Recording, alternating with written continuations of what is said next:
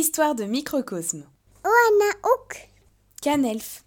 Canelf a grandi tout en essayant d'assumer ses oreilles, mais il était toujours rattrapé par son image dans le miroir, les remarques de sa maman ou le rire des autres canetons.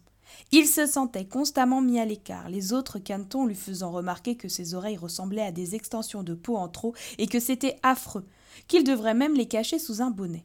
Le point de non-retour pour Canel fut le jour où, en essayant de parler aux autres canards, il fut totalement ignoré. Il avait beau essayer de trouver les plus belles remarques, les blagues les plus drôles, rien n'y faisait.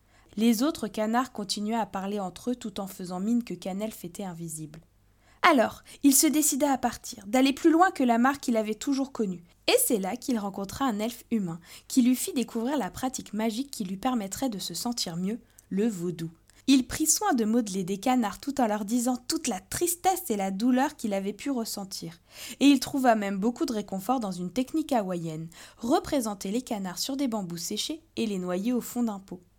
Depuis cette période vaudou qui lui a permis de faire une croix sur son passé, il vit loin des autres canards et est très heureux avec les elfes et les humains. PS, aucun canard n'a succombé à son vaudou. À bientôt pour.